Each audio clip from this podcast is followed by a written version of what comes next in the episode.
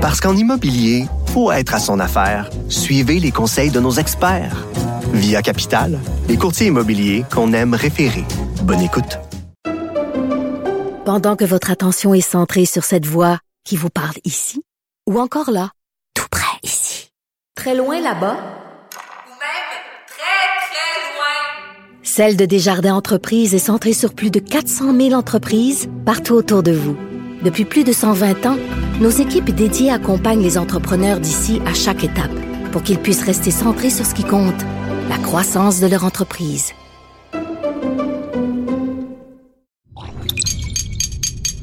Cube Radio. CA. Cher public, nous vous invitons à prendre place confortablement et à fermer la sonnerie de votre téléphone cellulaire. En cas d'incident, veuillez repérer les sorties de secours les plus près de vous. Bon divertissement. Un, deux, un, deux. OK, c'est bon, on peut y aller. Sophie Durocher. Elle met en scène les arts, la culture et la société pour vous offrir la meilleure représentation radio. Sophie Durocher. Tout un spectacle radiophonique. Bonjour tout le monde, j'espère que vous allez bien. Je vous ai parlé à plusieurs reprises au cours des derniers mois de cette famille québécoise qui a fait un périple à travers le monde vraiment très touchant pour une bonne cause. Donc la famille d'Edith Lemay, mère de quatre enfants, qui avec son mari et ses enfants a fait le tour du monde. Pourquoi? Parce que trois de ses quatre enfants souffrent d'une maladie dégénérative, en fait une rétinite pigmentaire qui fait en sorte qu'au fil des ans, ils vont complètement perdre la vue. Avant qu'ils perdent complètement la vie, la vue, pardon, euh, elle et son mari voulaient absolument que ses enfants voient la beauté du monde, d'où ce périple à travers le monde. Ben, on a appris au cours des dernières heures que tout ça avait été filmé, cachotière que vous êtes, Edith Lemay, bonjour. Bonjour. Que ça a été filmé par euh, des caméras et que ça va donc être diffusé sur National Geographic. Donc, euh, à un moment donné, je vous avais interviewé il y a quelques mois seulement, puis je vous avais dit, ah, il paraît qu'il y a quelque chose dans l'air et tout ça. Et vous ne pouviez pas parler à l'époque, donc euh, vous avez respecté cette entente de confidentialité. Donc maintenant, vous pouvez tout nous dire. Ben, Alors- Peut-être pas tout, mais je peux vous en parler. en bonne partie. Alors, comment s'est arrivée cette offre, donc, de, de vous filmer pendant le voyage à travers le monde? Euh, ben, c'est arrivé vraiment au début du voyage. Euh, la nouvelle a, a- a passé dans le Guardian au début du voyage. Puis là, je me suis mis à recevoir des appels de plus qu'une compagnie de production qui avait envie de faire un documentaire sur notre histoire. Fait que ça, ça nous a déjà pris de Fait que nous, on était en voyage. On a dit, ben, fait qu'on a fait des rencontres un peu euh, par euh, Par Zoom, Par ouais. Zoom, c'est ça. C'est de voir. euh, puis, euh, ben, on a décidé que c'était un projet qui nous intéressait. Mais à la base, c'était pas nécessairement lié à National Geographic. C'était vraiment comme une boîte de production. Alors, on s'est embarqué dans le projet. Puis là, ils sont venus quelques fois pendant le voyage pour filmer. Puis euh, ben, après, on a appris que ça a été euh, acquis par National Geographic. On s'attendait pas à quelque chose d'aussi gros. Pourquoi, pourquoi National Geographic, ça a une telle résonance? Puis c'est parce que c'est quand même un nom que tout le monde connaît. Je veux dire, on connaît leur reportage sur les papous en Papouasie occidentale. Puis sur, euh, tu sais, c'est vraiment la, la, la complexité humaine et la complexité de la, Terre- de la planète Terre euh, dans tous ses aspects. C'est tout le monde connaît National Geographic. pour, pour, moi, c'est c'est la petite- L'aventure vient en partie de là, de lire les, les magazines de mon grand-père quand j'étais Ah toute oui, petite. ah oui. Alors, tu sais, pour moi, c'est c'est de toutes, toutes les boîtes qui auraient pu, pu acheter le documentaire, tu sais, National Geographic, c'est c'est- c'est- c'est- c'est extraordinaire pour nous. là. C'est un beau rêve. Absolument. Donc, euh, à un moment donné, vous commencez à avoir des appels de différentes maisons de production. Parmi ces différentes maisons de production, j'imagine qu'il y avait aussi des maisons de production québécoises qui vous ont contacté. Non, ben oui, Non? mais les maisons de production québécoises, ça s'était passé avant la pandémie, quand on a ça avait été dans les journaux avant euh, la pandémie. Et puis là, il y avait eu des contacts, il y avait des idées de documentaires, mais à cause de la pandémie, tout est tombé à l'eau. Il n'y a aucun projet qui, qui s'est... Tout le monde s'est retiré de, D'accord. des projets. Puis quand on a décidé de partir, ben là, on, on a décidé en un mois et demi, deux mois de partir. Fait qu'il y a une boîte qui a essayé de, de vendre le projet, mais tu sais, les délais pour avoir du financement, puis tout ça était comme trop court, fait que ça n'a comme pas fonctionné au Québec. C'est ça. Parce qu'il faut que les gens qui nous écoutent comprennent pourquoi, alors que c'est une famille québécoise qui est partie à travers le monde, que ça n'est pas une compagnie québécoise qui a fait. Donc, vous voulez, vous venez très bien de, de nous l'expliquer. Et en fait, c'est pas n'importe qui qui a réalisé donc ce documentaire qui vous a suivi, euh, parce que c'est des gens qui viennent de gagner un Oscar pour leur documentaire qui est absolument fabuleux et qui donne froid dans le dos sur euh, Navalny, donc ce dissident russe qui a été euh, empoisonné et des tentatives de meurtre de la part euh, de Poutine. Donc, vous étiez entre bonnes mains. Mhm. Mais en fait, moi, quand on m'a présenté Daniel, un, il avait pas encore gagné Ouais. son Oscar. Navalny, bah, tu sais, j'étais pas en, en- j'écoutais pas beaucoup de documentaires. vous aviez d'autres priorités. Fait que euh, j'avais aucune idée c'était qui. Euh, puis c'est par après là, que ça a commencé à, à devenir très. On en a entendu parler beaucoup de Navalny jusqu'à ce qu'il gagne son Oscar. Ouais.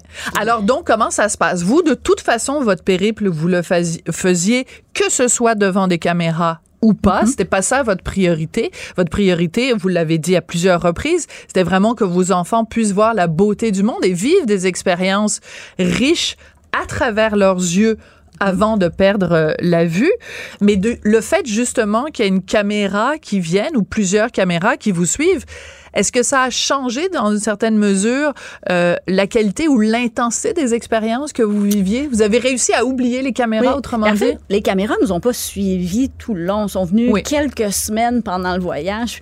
Puis, puis c'était un gros risque pour nous en tant que famille. Euh, Oui. la- ma principale motivation pour faire le- un documentaire, moi, c'était pour avoir des beaux souvenirs pour mes enfants. Parce que je Mm. me disais que ça allait faire des belles images. Puis les images, c'était ça qui était important. Fait que c'était ma principale motivation. Je me rappelle avant la première fois qu'ils viennent nous visiter, d'avoir eu un petit. euh, une petite peur puis de dire ok oui mais il y a des gens qui débarquent dans notre voyage on va on les connaît pas puis on va voyager pendant deux semaines avec eux c'était quand même un gros risque puis Hmm. C'était quoi le risque? ben le risque tu sais on va peut-être pas les aimer ils sont, sont peut-être pas gentils donc on voyager avec quelqu'un c'est difficile Ouais. puis on voyage pas dans des super belles conditions non, plus fait qu'ils vont tu se plaindre ils vont tu ça va tu cliquer avec mes enfants? Euh, eux ils avaient pas d'enfants en plus je trouvais ça euh, c'était comme un risque puis, euh, puis finalement, ça a été extraordinaire. Ils sont Ah oui. débarqués dans notre famille avec les enfants, ça l'a cliqué, puis ça l'a... Tu sais, quand on est en voyage 24 sur 24 avec notre famille, notre bulle familiale est bien le fun, mais c'est le fun de la briser. fait que quand ils se joignaient à nous, ça donnait juste Ouais. un autre dynamique, ça nous donnait comme une petite pause de, de, de cette bulle-là. C'est juste pour nous d'avoir d'autres adultes, juste... euh, puis, puis c'est des, des, des gens extraordinaires, fait que ça a été super, une super expérience. Euh, comment vos enfants, eux, ont réagi? Parce que vous, vous êtes une adulte, puis bon, vous avez votre réaction par rapport à, à ce que c'est des caméras de télévision, parce que bon, ben, vous êtes une adulte, puis vous savez ce que c'est. Euh, mais eux, vos enfants sont quand même jeunes. Donc, comment vous leur avez présenté ça? Comment vous leur avez vendu l'idée qui, que leur moindre fait et geste pendant, à plusieurs reprises pendant deux semaines, allait être filmé? Ben, tu sais, je pense que déjà, euh, moi, avec ma caméra qui prenait des photos tout le Ouais. temps, puis j'avais j'ai une GoPro aussi où je suis Ouais. déjà tout le temps en train de les filmer dans l'idée de, de vraiment d'enregistrer ces images-là. Euh, puis eux, c'était vraiment un jeu. Ils trouvaient ça amusant, puis euh, parce que l'équipe était le fun. Ça a été agréable. C'est sûr qu'il y avait des moments où, surtout le plus jeune, des fois, ça lui tentait moins, mais il était très respectueux. Tu veux pas de micro aujourd'hui, c'est correct, on mettra pas de micro. C'était pas un problème. C'était pas intrusif, ça, ça a pas, euh, c'était pas, ça venait pas interfé- interférer avec votre intimité. Euh, vous dites, euh, vous le mentionnez que vous, vous aviez une GoPro puis que vous filmiez. Donc, est-ce qu'on a des images tournées par Edith Lemay qui vont se retrouver dans le documentaire? Je sais pas. Il y en a. Il y en a. Est-ce qu'ils vont Ouais. se retrouver? euh, j'ai aucune idée. Là. Mais probablement, et c'est possible qu'ils utilisent. Qu'ils Ils ont utilisent. le droit de les utiliser, en fait. Mais euh, est-ce que ça va se retrouver dans le documentaire? J'ai aucune idée. Et euh, le jour où ça va être diffusé, donc le jour où Daniel va avoir fini son montage, où ça va être diffusé sur National Geographic, vous êtes consciente que la planète entière va avoir les yeux, c'est le cas de le dire, rivés sur vous. Qu'est-ce que vous voudriez que les gens dans le fin fond de la Nouvelle-Zélande ou à Tombouctou ou à Hong Kong ou à Minneapolis, qu'est-ce que vous voulez que les gens retiennent du voyage que vous avez fait avec vos enfants? Euh, juste le beau. Je veux que ça leur amène du beau, juste comme un rayon de soleil. Sais, euh, de juste de garder que quand on a des épreuves, si on se concentre sur ce qui est positif, puis sur le beau côté de la vie, euh, ça peut être des beaux moments, puis que les épreuves nous amènent à nous dépasser. J'aimerais ça que c'est ça que les gens euh, retiennent de ça. Parce que vous en avez vécu des épreuves. Entre autres, cet été, vous avez été pogné dans un téléphérique. Excusez-moi d'utiliser l'expression pogné, mais c'est vraiment ça. C'est à peu près la pire affaire qui peut arriver. Oui, ben c'était en même temps, c'était pas grave, on n'était pas en danger, mais c'était très désagréable et très long. Très désagréable et très long. Pour moi, c'est vraiment un cauchemar être pogné dans les hauteurs comme ça, d'autant Ouais. plus que j'ai vraiment Dans le noir, le le vertige. froid.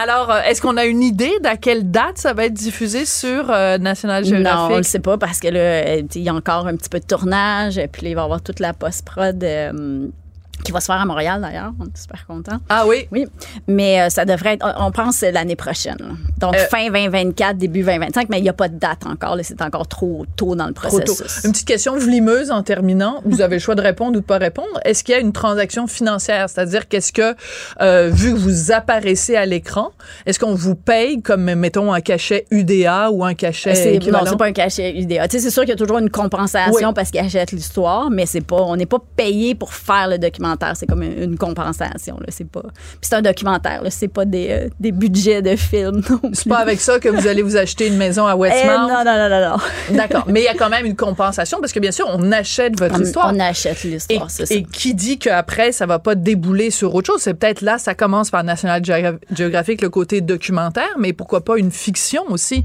Et là, c'est, on, on va commencer avec le documentaire, puis on Oh, verra. Déjà, c'est Edith, gros. Edith, regardez-moi dans les yeux, là. Je ne dis rien. Hollywood, est-ce que Hollywood... Juste une question, oui par non, oui ou non? Est-ce que Hollywood est venu frapper à votre porte? Ah oui. Ah! On a un scoop aujourd'hui? Mais non, mais mais mais il y a eu juste des frappages de porte. Puis honnêtement, Bon. je me suis pas embarquée là-dedans parce que j'étais concentrée sur le documentaire. Pas encore. Ben, J'espère que vous donnerez le scoop à Cube Radio. Merci beaucoup. Edith Lemay. Je rappelle que vous êtes euh, mère de quatre enfants, dont trois sont atteints de rétinite pigmentaire. Une histoire extrêmement touchante. Merci d'avoir toujours accepté. À chaque fois qu'on vous appelle pour venir nous parler, vous êtes toujours euh, présente. Ça fait Merci. plaisir. Elle est parfois dramatique, d'autres fois satirique. Mais chose certaine, elle ne joue jamais la comédie. Sophie Durocher. Culture et société.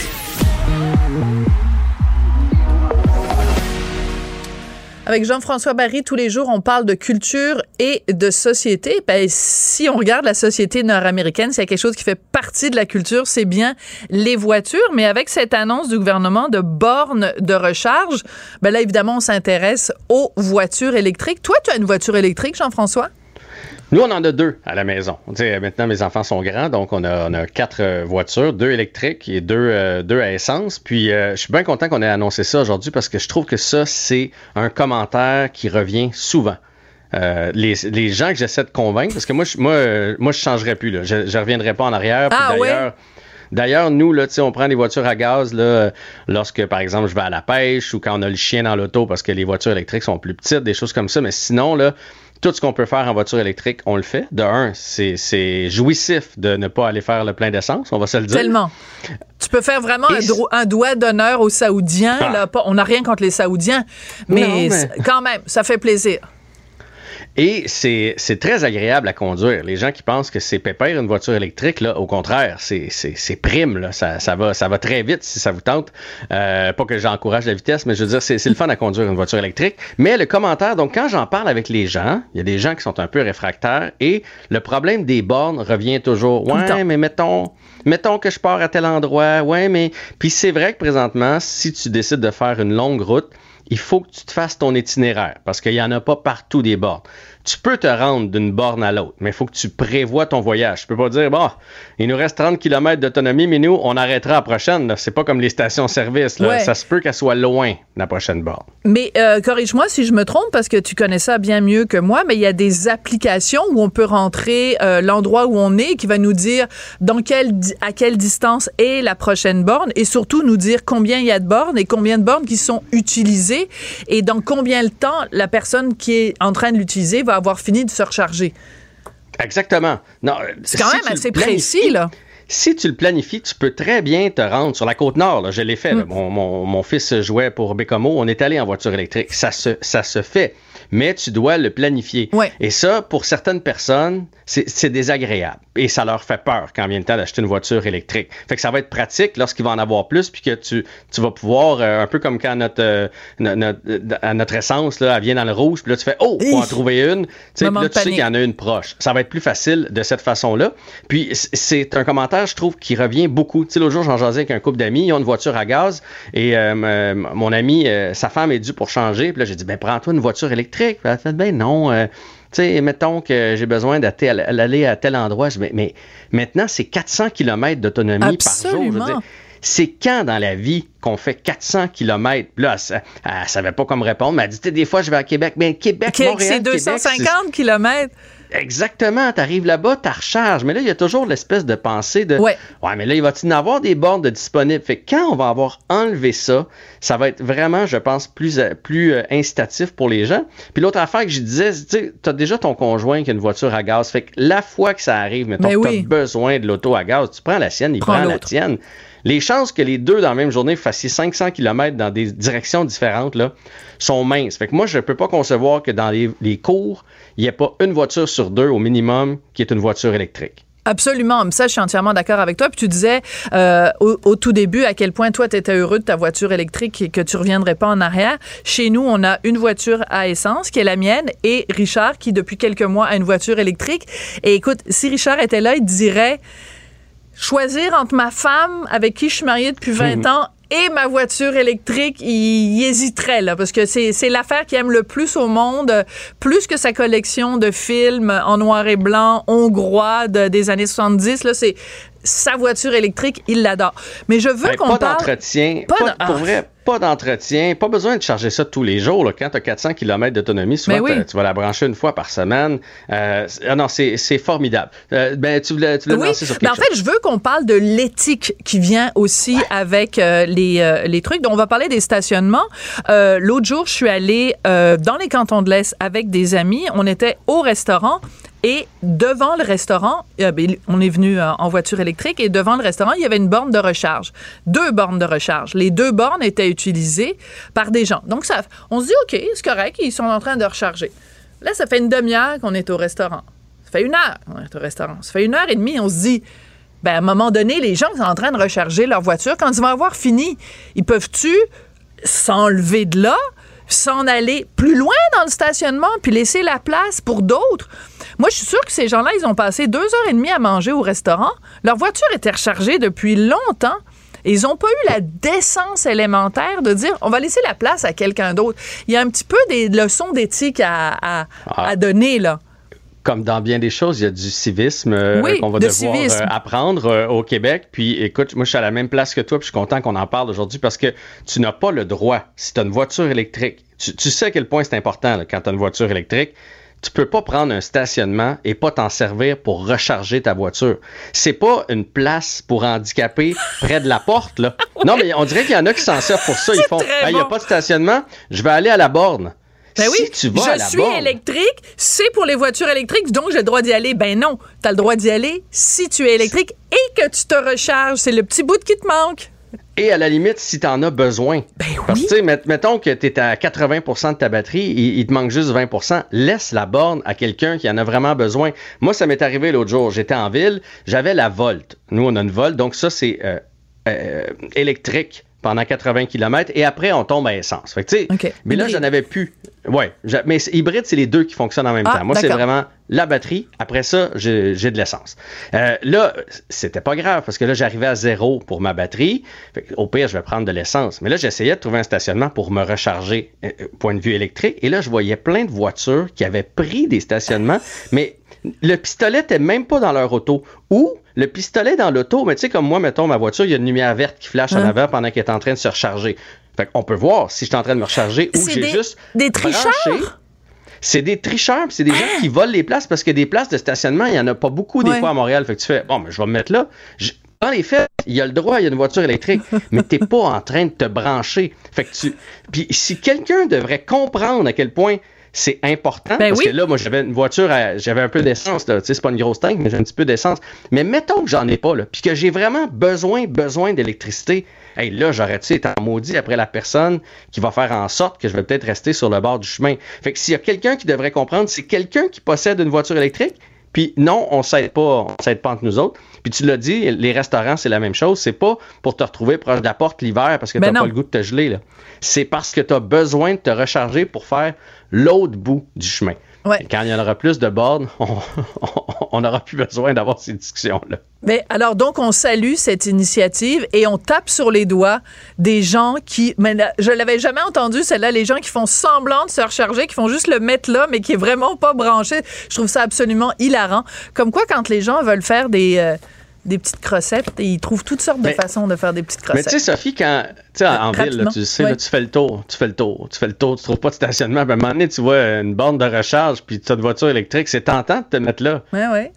Mais, Mais- pour vrai, c'est parce que tu nuis à quelqu'un qui aurait vraiment besoin d'électricité pour repartir peut-être à Québec après. Là. Fait que Absolument. c'est- c'est Alors- le civisme. Faites preuve de civisme, la police du civisme avec Jean-François Barry et Sophie Durocher aujourd'hui. Non, non, je te taquine.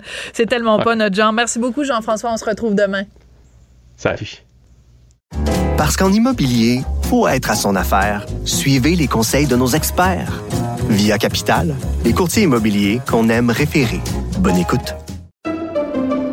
Pendant que votre attention est centrée sur vos urgences du matin, vos réunions d'affaires du midi, votre retour à la maison ou votre emploi du soir, celle de Desjardins Entreprises est centrée sur plus de 400 000 entreprises à toute heure du jour. Grâce à notre connaissance des secteurs d'activité et à notre accompagnement spécialisé, nous aidons les entrepreneurs à relever chaque défi pour qu'ils puissent rester centrés sur ce qui compte, le développement de leur entreprise.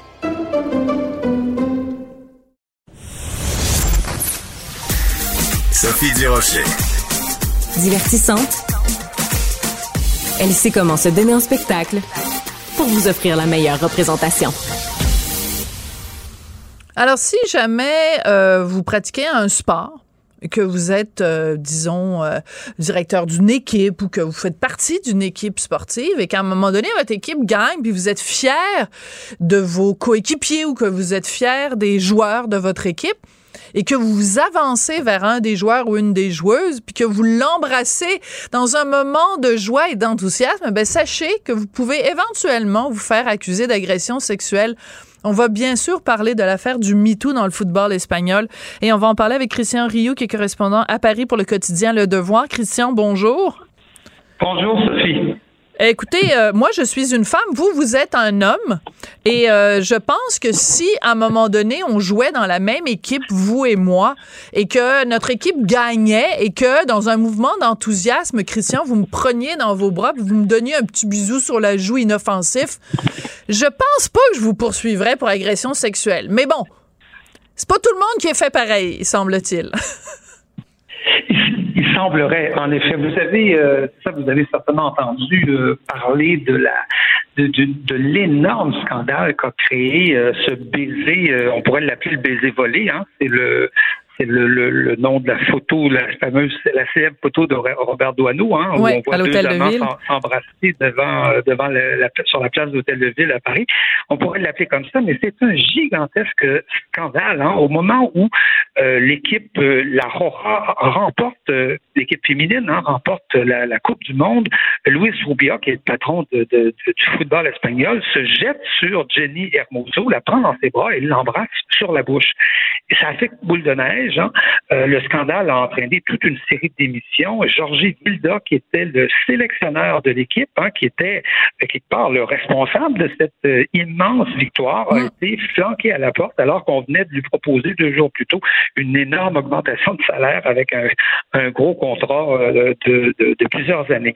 Donc, ça fait un énorme scandale, mais étrangement, personne n'a soulevé euh, dans ce dans ce débat le fait que des baisers sur la bouche dans le football quand on gagne une, une partie c'est courant il y a, il y a même des, il y a même des, des, je vous dirais, allez voir sur Internet, il y a des photos légendaires de baisers sur la bouche de joueurs qui se jettent les uns, euh, les uns sur les autres. Hein. Le, la plus connue, là, c'est vraiment en 2010, Gary Neville et Paul Solès, euh, qui, euh, qui, euh, qui jouaient euh, euh, tous les deux pour le Manchester United. Ils affrontaient le Manchester City. Ouais.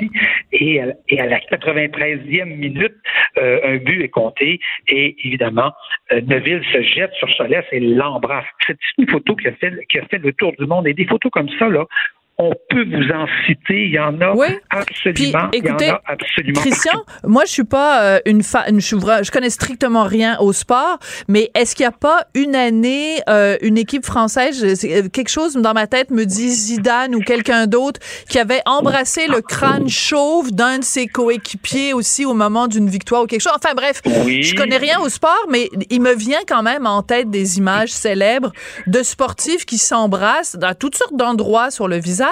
Est-ce que simplement, dans ce cas-ci, c'est le fait que ce soit un homme qui embrasse une femme et surtout que ça se produit après MeToo où on a régimenté les rapports entre les hommes et les femmes?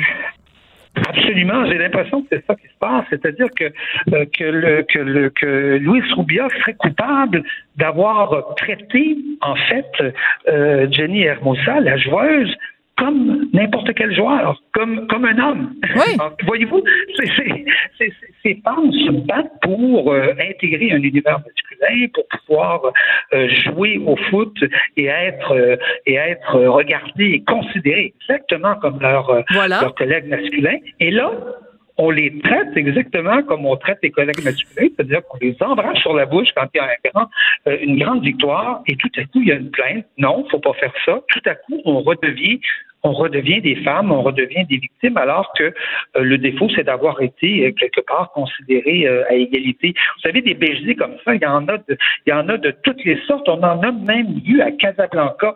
Vous voyez, imaginez l'affaire, hein, le Wiyad Athletic Club, euh, deux joueurs arabo-musulmans qui s'embrassent sur une, sur une photo. Imaginez le scandale, le scandale dans les pays musulmans. C'est pas grave. Ils se sont, ils se sont embrassés. D'autres se sont, se sont donné des bisous dans le cou, hein, en- Mais oui! euh, entre le PSG et Nice.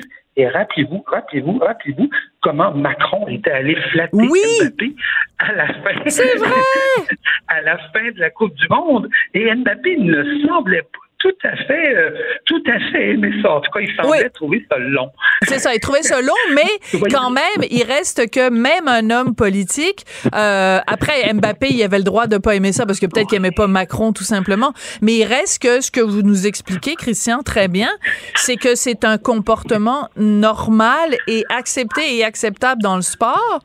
Et on peut pas avoir un deux poids deux mesures, c'est-à-dire qu'on peut pas comme femme et, et je, je- vraiment je je je m'insurge contre ça, peut pas à la fois comme femme demander à être traitée comme tout le monde quand ça nous arrange et demander à être traité différemment quand ça nous arrange. On peut pas avoir un deux poids deux mesures comme ça.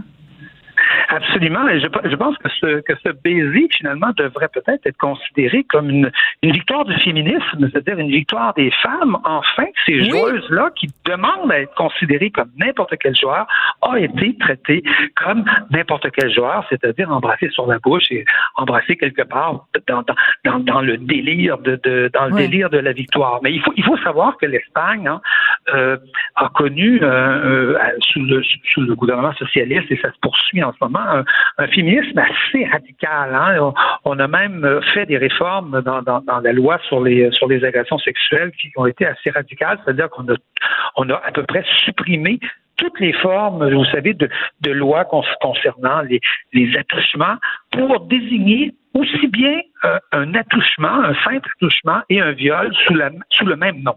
C'est la même loi qui Oui. règle aussi bien un viol qui, qui, qui peut presque entraîner la mort de la mort d'une femme que qu'un simple qu'un simple regard exagéré ou un, ou, ou un attouchement. Et même et même que c'est l'extrême gauche qui a qui a pas des monstres en particulier qui avait qui, qui avait ce mystère là ce qui a d'ailleurs entraîné entraîné un scandale fabuleux en Espagne. On a libéré des violeurs, une centaine de violeurs à peu près, parce qu'on avait fusionné les lois Ah. et que ça permettait, ça permettait de rabaisser, de, de réduire les condamnations des violeurs. Ça a été un gigantesque scandale, ça en Espagne, euh, provoqué par un député de Podemos. Et heureusement, le Sénat, les socialistes au Sénat ont, ont- ont rapidement corrigé la loi. Mais il y a une centaine de violeurs qui ont été libérés avant, avant le terme de leur, euh, de leur, euh, de leur, de leur emprisonnement. Donc, vous voyez, la- la- la- je cette espèce d'explosion d'un féminisme extrêmement radical en Espagne qui, aujourd'hui, semble devoir, semble vouloir se transposer jusque dans, jusque dans le football féminin.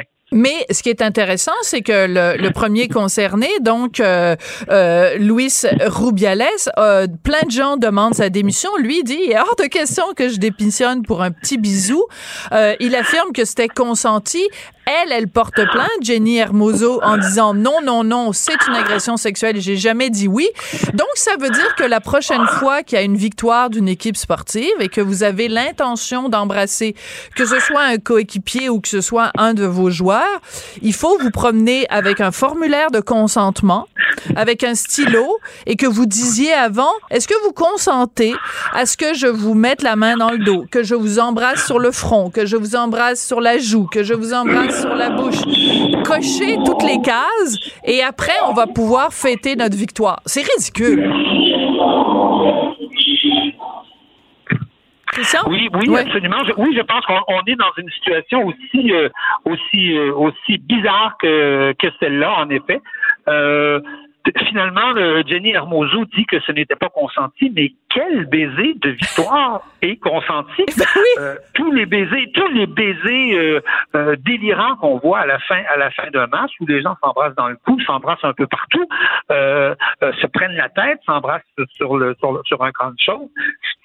Rien de tout cela n'est consenti, en fait. En tout cas, on n'a on n'a pas le temps, évidemment, de poser la question à celui qui Ben à- oui. à celui qui reçoit le baiser. Donc, on est dans un moment d'euphorie, on est dans un moment de joie. Euh, on s'embrasse, voilà. Peut-être que peut-être qu'on n'a pas absolument aimé ça. Peut-être qu'Mbappé n'a- pas apprécié les caresses du président, mais il a eu, il a eu quand même la délicatesse de ne pas aller euh, porter plainte ou de ne pas s'en plaindre euh, publiquement. C'est un moment de joie.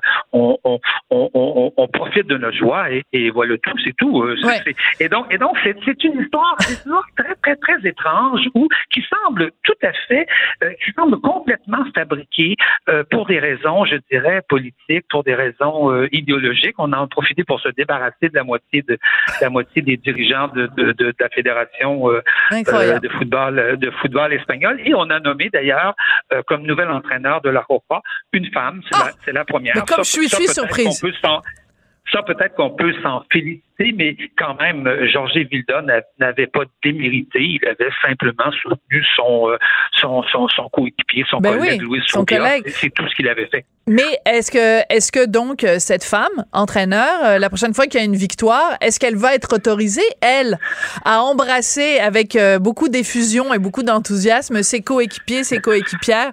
La question est lancée. Merci beaucoup, Christian, de soulever Grande toutes ces question. questions-là. de soulever toutes ces questions-là avec. Je veux juste dire avant qu'on se quitte, Christian, ni vous Oui. ni moi ne sommes en train de minimiser ou de banaliser les agressions sexuelles. C'est juste qu'on on discute de la pertinence dans ce cas-ci de rentrer ce geste-là dans une catégorie d'agression sexuelle? Je veux juste que ce soit clair pour tout le monde. Absolument, il n'en est pas question. Et je, je- à la limite, je, je, je, je me réjouis de ce que moi je considère comme une victoire du féminisme. Absolument. Merci beaucoup, Christian. Tout à fait. Très bien. Au revoir. À bientôt. À. Sophie Durocher. Divertissante. Elle sait comment se donner en spectacle pour vous offrir la meilleure représentation. Sophie Durocher. Divertissante. Elle sait comment se donner en spectacle pour vous offrir la meilleure représentation. On connaît tous, bien sûr, Paul Darèche, mais vous allez découvrir plein de choses sur lui que peut-être vous ne connaîtriez pas déjà, euh, avec un documentaire absolument fabuleux que j'ai eu- l'occasion de voir. Ça s'intitule Paul Darèche, ma vie country. Ça va être diffusé sur les ondes de TVA ce dimanche, le 10 septembre, à 20h30. Et justement, on a Paul Darèche au bout de la ligne. Bonjour, Paul. Bonjour Sophie, comment allez-vous? Ben moi je vais très bien. J'ai adoré ce documentaire sur vous, Paul Darèche, parce que euh, on pense vous connaître, mais il y a plein de gens qui pensent vous connaître, qui vont apprendre plein de choses sur vous. Et surtout, ce que j'aime de ce documentaire, c'est qu'on donne la parole à plein de gens qui ont plein d'admiration pour vous, que ce soit Maxime Landry, que ce soit Isabelle Boulay. Vous, quand vous avez vu le documentaire, Paul, quelle a été votre réaction? Ben, je l'ai pas vu, Sophie, Ah encore. bon, ben ça commence mal, ma première question. Donc, vous l'avez pas encore vu. Mais vous savez que Ben Maxime Landry. Mais vous savez que Maxime Landry et Isabelle Boulay disent des très belles choses sur vous. Ça, vous le savez. Ben, j'imagine, c'est mes grands chums, puis euh, on a travaillé beaucoup ensemble, puis euh, euh, j'espère que. ah, non, mais je sais qu'ils sont tellement gentils. euh, c'est mes grands amis, euh, ils doivent bien parler, c'est certain. Non, mais j'ai rien vu encore, euh, Sophie. On me fait toujours des surprises, moi. On Ouais. me montre jamais rien. Alors, ce qui est intéressant, ce qu'on apprend, par exemple, c'est que vous, vous avez commencé dans le métier, pas du tout en faisant de la musique euh, country. Vous repreniez des grands succès d'Aznavour, de Brel et de Beko. Dans quelle mesure cette musique-là a influencé après quand vous avez fait du country? Ben, je pense que c'est à cause de mes, mes premières armes, là, mes premiers choix de que amoureux des beaux textes. Ça m'a influencé pour écrire mes textes, certains. Oui, hein, ça a été euh, une, une influence euh, certaine. Écoutez, on va écouter un petit extrait de la bande-annonce. Et pendant qu'on écoute un petit extrait de la bande-annonce, peut-être vous pouvez, euh, je sais pas, peut-être vous positionner plus près d'une fenêtre parce qu'on vous perd de temps en temps. Puis comme c'est intéressant ce que vous dites, on veut tout entendre. Alors on écoute un petit extrait de la bande-annonce, puis peut-être juste pendant ce temps-là, vous mettre plus près d'une fenêtre. D'accord. Je pensais pas d'être euh, famous à un moment donné, là, tu sais. Paul Darèche. Paul Darèche. Paul Darèche. Ok, ouais, c'est Paul. C'est- vraiment Paul Larèche. Je suis né en Gaspésie, d'une famille de maniaques de musique. Je me vois encore à 15 ans, quand je t'avais vu pour la première fois. Premier plan B, moi. Je voulais juste faire de la musique. T'étais le plus, plus gros vendeur au Canada. Il y a deux semaines que Céline est en deuxième, ça, je l'aime. ça.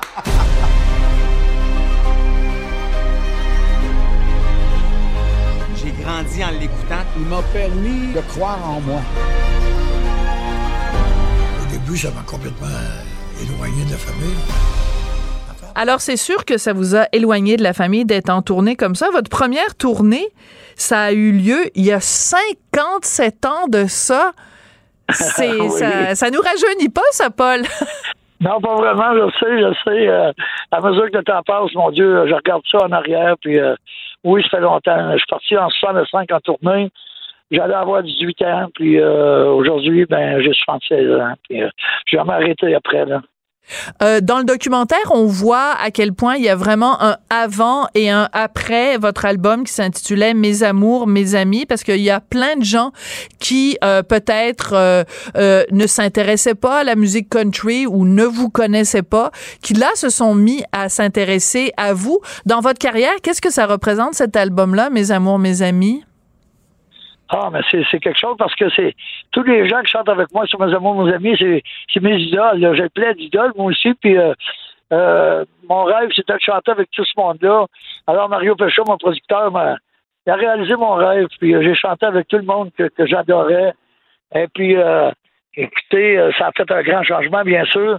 Parce que ça m'a fait entrer dans les grandes salles. Ça m'a fait connaître au grand public, voyez-vous, les gens qui ne s'intéressaient pas au country. Aujourd'hui, maintenant, tous les chanteurs pop chantent country, puis ils ont chanté, ils ont tous chanté avec moi, puis euh, ben, c'est très bien comme ça. Oui, puis il y a une, euh, une résurgence aussi du country auprès des jeunes. On pense euh, évidemment à Maxime Landry, mais il y en a d'autres. Puis en fin de semaine, c'est le festival de Saint-Tite. Et euh, ce qui est formidable, c'est qu'il y a plein de jeunes. C'est vraiment euh, euh, quelque chose qui se, qui se renouvelle, qui se transmet aussi de génération en génération. Oui, absolument. Puis en région, surtout, euh, tous les festivals que je fais en région, c'est très jeune, euh, les gens, parce que leurs parents, euh, ils venaient me voir de- depuis toujours, et puis euh, ils ont transmis euh, le- le- leur musique. Ils emmenaient leurs enfants à l'époque avec eux. mais, euh, maintenant, ils sont aujourd'hui, c'est des adultes, et puis euh, ils continuent à venir dans les festivals country, puis ils aiment le country, puis euh, ça se transmet, hein, le country, le- en famille. Ouais. Alors il y a une façon aussi dont les gens ont pu être en contact avec euh, vos chansons. Euh, Peut-être s'ils ne vous connaissaient pas, c'est il y a quelques années de ça, dans un épisode particulièrement émouvant d'Unité 9 où on a entendu ceci. Oui, c'est ça, il y a des... Du monde, sentir le vent et les marées.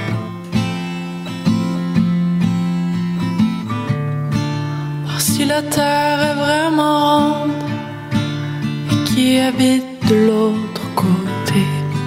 Alors, c'était Berries qui avait repris cette chanson-là à la demande de Jean-Philippe Duval qui euh, réalisait Unité 9 euh, à l'époque.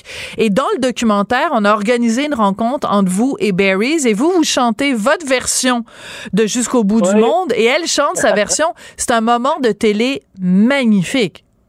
Ah, je suis content, merci. J'ai hâte de voir. Je suis bien content.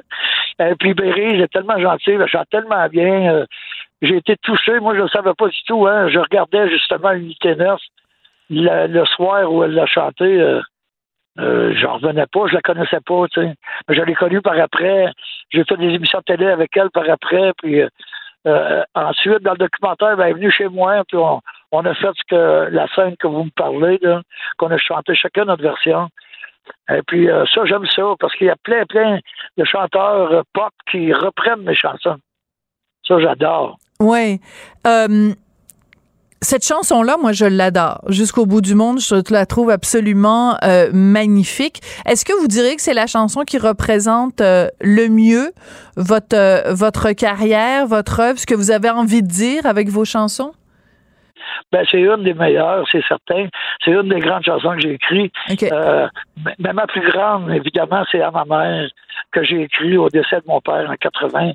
Et puis ça, euh, c'est ma plus grande chanson. Elle est de plus en plus euh, vivante, euh, même après tout ce temps-là. Et puis euh, tout le monde l'a chanté, l'a fait sur disque. Mais j'en ai plusieurs comme ça. Là. Je suis très, très content. Oui. Oui.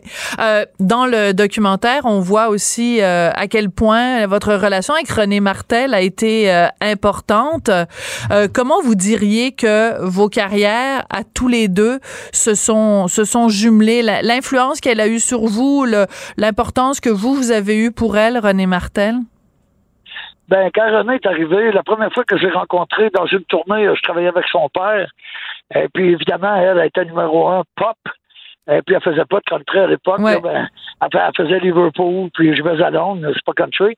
Et puis, euh, elle avait fait participer à, à une tournée avec euh, son père, avec moi. Puis, euh, je l'ai connue à ce moment-là. Puis, euh, après, ben, on devenait amis pour tout le temps rester proches parce que c'était ma jumelle en plus. On est nés le même jour, à la même heure, euh, le, le même mois. Oui. Alors, euh, j'étais très près d'elle, c'est bien sûr. D'ailleurs, euh, j'étais toujours, j'étais en tournée avec elle quand elle est décédée, puis euh, la tournée se continue depuis. C'est pas encore fini. On a encore des dates, même en 2024. Euh, euh, hommage à René Martel avec euh, Oui. avec Cindy, avec Cindy Bédard, avec euh, Laurence qui a participé, Luce Dufault y a participé, avec ma fille Émilie, puis et ça continue. René, je l'adorais. Ben écoutez, c'est très touchant de voir euh, la- votre relation euh, à tous les deux, de voir euh, à quel point vous lui rendez hommage dans ce documentaire-là et aussi à quel point les autres vous rendent hommage. Isabelle Boulet qui raconte une anecdote que je raconterai pas ici parce qu'il faut que les gens regardent le documentaire euh, à votre sujet, au, au sujet d'une chanson que vous avez écrite euh, pour Isabelle qui est absolument euh, très touchante. Alors ça va être à TVA ce dimanche à 20h30. Paul Darèche, merci beaucoup d'être venu nous parler. Puis euh, ben, je, je suis contente de savoir que moi j'ai vu le documentaire avant que vous vous le voyez. C'est assez particulier quand même. Eh oui. Ben merci, Sophie. Très gentil. Merci beaucoup. Un plaisir, Paul. Donc euh, à voir dimanche à TVA. Sophie Durocher. Un savoureux mélange artistique de culture et d'information. Alors, elle euh, a été chroniqueuse pendant tout l'été sur les ondes de Cube et elle continue. Elle est journaliste à la recherche ici à Cube, mais elle va euh, une fois par semaine, tous les jeudis, venir nous parler de différents faits de société. Sibelle Olivier, bonjour. Bonjour, Sophie. Et euh, tu commences fort, Sibelle, en nous parlant euh, aujourd'hui du Chili qui a fait une vaste enquête pour retrouver la trace de personnes disparues sous le règne d'Augusto Pinochet. Donc, ça veut dire que même après toutes ces années-là, il y a encore des proches qui n'ont pas de traces des gens qu'ils ont aimés et qui ont disparu? Absolument, c'est la épouvantable. Vraiment, et c'est une euh, donc ils vont lancer, ils ont lancé un plan de recherche. D'accord. Donc ça va débuter ces recherches là. En fait, nous lundi prochain, ce qu'on va célébrer, ben ce qu'on va souligner en fait, c'est le 11 septembre. Mais moi, je vous propose de parler de l'autre 11 septembre, Très bien dit. celui Oui. justement qui, qui qui a fait mal aux Chiliens, qui est encore une douleur vive aujourd'hui, parce que ce sont tous les événements alentour du règne d'Augusto Pinochet qui ont marqué au fer rouge les Chiliens, parce qu'il y a des gens qui sont disparus, y a des gens qui sont morts, il y a des enfants qui sont disparus aussi. C'est épouvantable. Oui, et les gens ne savent pas où ces personnes-là sont allées. Et là, enfin, le gouvernement d'aujourd'hui de Gabriel Boric a dit, OK, on va débuter les recherches, on va vraiment faire en sorte qu'on puisse trouver des pistes et tenter de les rechercher. Et je me suis plongée, Sophie, dans l'histoire du Chili que je ne connaissais pas du tout, du moins très peu. Pinochet, on sait c'est qui, euh, de nom, peut-être un peu d'histoire, mais est-ce qu'on sait à quel point c'était une dictature qui a fait mal? Moi, je ne savais pas. Vraiment, mais je vous propose un peu un petit retour en arrière des années qui a mené à la montée d'Augusto Pinochet. On est entre les années 60 et 70. Euh, c'est la première fois qu'on pense qu'un gouvernement socialiste va s'installer en place au Chili. Euh, il y a les syndicats qui émergent, il y a une polarisation politique, instabilité économique. Et donc, en 69, il y a des élections majeures, les élections de Salvador Allende. Puis rappelez-vous de ce nom-là parce que c'est là que tout tourne, en Ben fait. oui. Parce que les gens, euh, bon, pour ne pas les nommer, les Américains voient d'un très mauvais œil, évidemment, l'arrivée de ce président. Ben, Et tu je te dis- laisse raconter la suite. Ben, c'est ça, tu dis pour ne pas les nommer, ils sont, in- Ben sont oui. importants, les Américains, parce que récemment, on a appris des choses sur eux aussi. Il y a des documents qui ont été donc euh, libérés. de l'ingérence Oui, complètement tout dans à les fait, mais ça, c'était connu. Comme tu dis, ils appréciaient pas que, que le gouvernement socialiste soit en place. Et c'est là que les États-Unis et des militaires chiliens commencent à planifier un premier coup d'État. Ils se disent, si M. Allende rentre en place, on fait un coup d'État. Finalement, ça n'aura jamais lieu.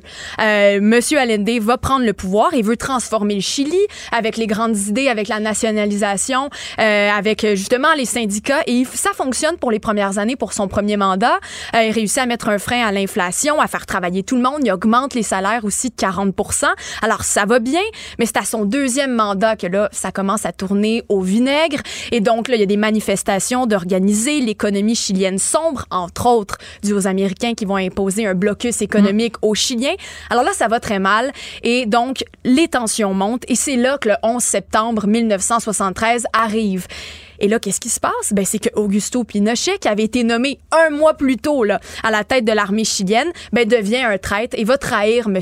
Allende.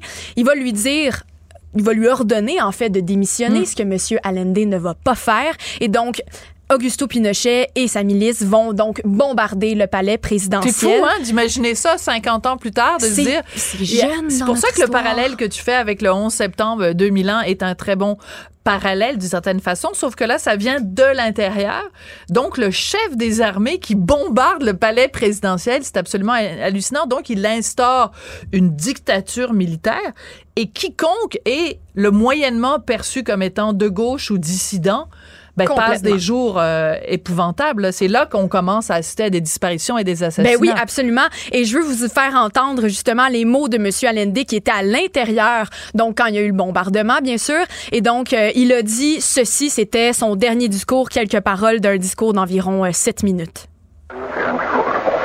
Viva Chile, viva el pueblo, vivan los trabajadores.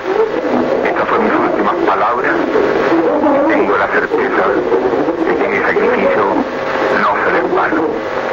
Tengo la certeza de que por lo menos Donc, oui, on entend très faiblement, mais c'est lui qui dit Vive le Chili, vive le peuple, vive les travailleurs. Ce sont mes dernières paroles. J'ai la certitude que mon sacrifice ne sera pas en vain. Et donc, Allende est mort dans, cette- dans cette attaque. Euh, on dit maintenant qu'il s'est suicidé. Avant, on disait qu'il avait été tué. J'ai pas trouvé la confirmation exacte parce que les sources disent des choses différentes. Mais bref, c'est là, comme tu dis, que Augusto Pinochet a pris le pouvoir. Et là, c'est 17 ans de dictature atroce qui commencent à ce moment-là. Alors, et, et on va commencer à manquer de temps, donc je veux absolument qu'on puisse en venir à justement qu'est-ce qui a fait en sorte que euh, il y ait tant de gens qui aient disparu, puis comment ça se fait que ça a pris 50 ans avant que tu nous annonces que bientôt on va Ben oui. procéder à des à des recherches. Alors, euh, explique-nous tout ça. Ben, c'est c'est le principe de la dictature, c'est que là, Ben il oui. commence à avoir de la Comme en Argentine, politique. ouais. Tout à fait. Là, quand les gens s'opposent au régime, on peut les enlever, on peut les tuer. Qu'est-ce qui a mené aux disparitions? C'est ça que le monde ne savent pas. Pourquoi la disparition? Pourquoi la mort? Ben, c'est ce qu'on qu'on sait maintenant. On, sait que c'est arrivé. Euh, Il y a des milliers de personnes qui sont disparues. Près de 40 000 personnes ont été torturées aussi. Donc, c'est vraiment ça. C'est des tortures sexuelles, c'est des disparitions et la mort. Donc, 50 ans plus tard, ce qu'on sait, c'est qu'il y a des documents euh, militaires qui vont pouvoir être accédés. Et là, maintenant, le pays va permettre aux gens de vraiment retracer avec Ah. des faits euh, ce qui a pu arriver ou du moins essayer de retracer des corps. Il y en a qu'on retrouvera jamais parce qu'il y en a qui ont été lancés carrément dans Ouais. l'océan. Mais ceux qu'on pourra retrouver ou qu'on pourra, dont on pourra retrouver le corps, ben on va avoir accès aux documents militaires qui Donc, vont nous permettre de faire majeur, des liens. majeur, majeur. Et je vais fait. juste ouvrir une petite parenthèse. Quand tu disais des tortures sexuelles dans les prisons euh, chiliennes, il y avait, je sais que c'est dur à entendre, mais il y avait des, des bergers allemands et des Doberman qui étaient entraînés pour violer les femmes. Et, euh, Dans la Venda Sexy, ça s'appelait cet endroit-là. c'est- Ah, c'est absolument euh, épouvantable. Donc, 50 ans plus tard, le Chili qui ouvre les documents, les gens vont pouvoir euh, avoir accès à tout ça et, et retracer leurs proches. Ben, un excellent résumé. Merci de nous avoir informés de ça. C'est quelque chose que je ne savais pas. C'est absolument terrifiant et euh, très important. Alors, j'aurais aimé ça euh, remercier mes collègues, mais je trouve pas la feuille. C'est épouvantable. Il y a Charlotte Duquette, il y a Audrey Robitaille, il y a Marianne Bessette qui ont travaillé à la euh, recherche. Et il y a Tristan Brunet Dupont, je vais finir par y arriver. À un moment donné, quand ça va faire quatre ans, Tristan et moi, on- je vais pouvoir le dire, qui était à la réalisation et la mise en onde. Merci beaucoup à tout le monde d'avoir participé à cette émission et je vous laisse en compagnie de Mario Dumont. Cube Radio.